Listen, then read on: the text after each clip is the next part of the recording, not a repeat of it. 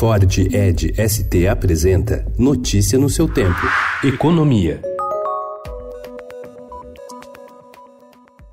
Na fase final de elaboração de sua nova agenda de reformas, a equipe econômica tenta blindar as propostas das pressões de última hora e evitar que os textos já cheguem desidratados ao Congresso Nacional. Diferentes grupos tentam barrar medidas dos projetos de mudanças no serviço público, a reforma administrativa ou de maior flexibilidade no orçamento, o que tem atrasado o envio das propostas. Com a demora, parlamentares afirmam que as discussões sobre os temas polêmicos ficarão para o ano que vem.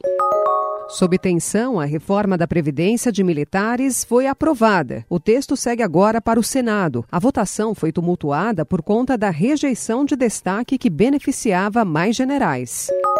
O ministro da Defesa, general Fernando Azevedo e Silva, classificou como justo e necessário o projeto de lei que altera as regras de aposentadoria dos integrantes das Forças Armadas e também reestrutura a carreira militar. Na avaliação dele, os senadores também devem manter o teor do texto e a votação final deve se dar até o fim deste ano.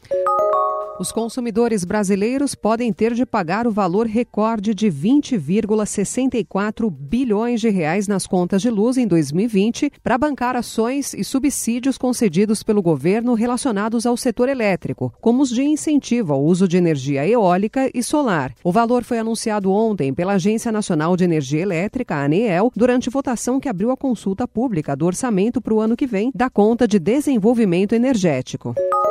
O presidente Jair Bolsonaro disse não pretender romper relações com a Argentina após a vitória de Alberto Fernandes, representante da esquerda, nas eleições no último domingo, mas espera que o lado de lá continue com as mesmas práticas de Maurício Macri: abertura, liberdade econômica e respeito às cláusulas democráticas do Mercosul. Em entrevista ao Estadão, Bolsonaro afirmou também que, se ele sair do PSL, o partido acaba. Notícia no seu tempo. É um oferecimento de Ford Edge ST, o SUV que coloca performance na sua rotina até na hora de você se informar.